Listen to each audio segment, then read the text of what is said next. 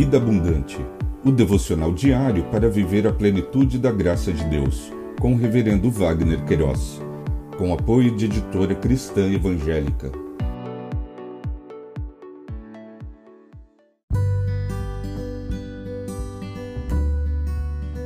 Olá! É um privilégio compartilhar a palavra de Deus. O nosso tema hoje é José, a túnica festiva em Gênesis capítulo 37, verso 3, lemos: Ora, Israel amava mais José do que todos os seus outros filhos, porque era filho da sua velhice, e mandou fazer para ele uma túnica talar de mangas compridas. Túnica e festiva, conforme o dicionário online de português disse-o, túnica, veste simples, comprida, e mais ou menos ajustada ao corpo, usada pelos antigos, festiva, relativa à festa. O autor do Pentateuco, nesta porção de texto, registrou esse episódio especial da vida de José, filho de Jacó, a distinção recebida em decorrência do presente diferenciado, a túnica talar, uma roupa festiva.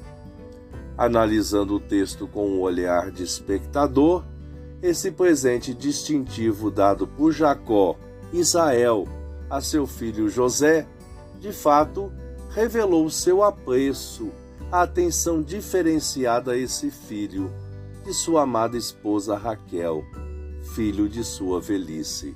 Entretanto, em uma casa com muitos filhos, num contexto poligâmico, com filhos de várias esposas, com certeza o sentimento de estranheza entre os demais filhos em serem preteridos ou menos privilegiados em detrimento do favorito não foi surpreendente. Entretanto, dentro dos costumes da época, o patriarca tinha autoridade para fazer esse tipo de distinção. Sobre esse questionamento, as poucas informações textuais presentes são insuficientes para trazer luzes mais esclarecedoras sobre esta questão. Finalizando, podemos inferir que o Deus eterno, que a tudo perscruta e sob a sua permissão, esse ato revelou aspectos especiais sobre a vida de José que seriam elucidados posteriormente. Pensamento para o dia. Obrigado, Jesus, porque fomos distinguidos pela vida eterna provida na cruz do Calvário. Deus te abençoe.